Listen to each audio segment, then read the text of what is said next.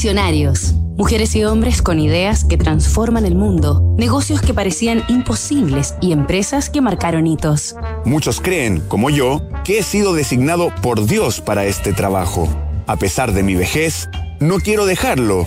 Trabajo por amor a Dios y pongo toda mi esperanza en Él. Miguel Ángel Buonarotti, el divino emprendedor. Tras crear el David, la más perfecta entre todas las estatuas, los papas se obsesionaron con el talento de Miguel Ángel Buonarotti.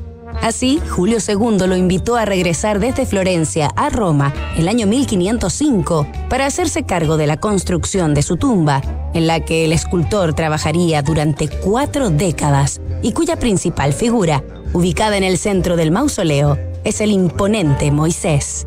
Paralelamente, el pontífice encargó a Miguel Ángel la creación de los frescos del cielo de la capilla Sixtina, y aunque Bonarotti se consideraba apenas un dibujante aficionado, aceptó el desafío que lo consagraría como pintor, dando vida a una de las obras más impresionantes de toda la historia del arte, para la que trabajó acostado sobre un andamio.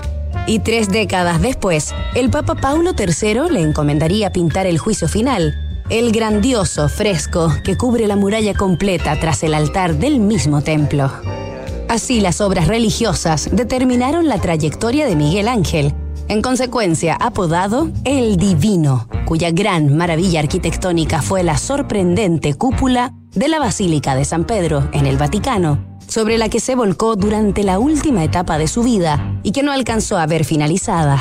Murió en 1564 a los 88 años. Miguel Ángel, también un magistral poeta, fue no solo un maestro de las artes, sino además de la innovación, el oficio, el perfeccionamiento a través de la práctica y el estudio, la renovación sobre su propio talento y en sus comienzos, un incansable en la búsqueda de financiamiento para poder vivir haciendo lo que amaba.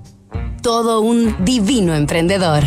Nos reencontramos el lunes con otro inspirador visionario disrupción tecnológica, cambio climático, modificaciones geopolíticas, crisis social, efectos de COVID-19. ¿Y qué pasa si miramos el contexto desde un nuevo ángulo?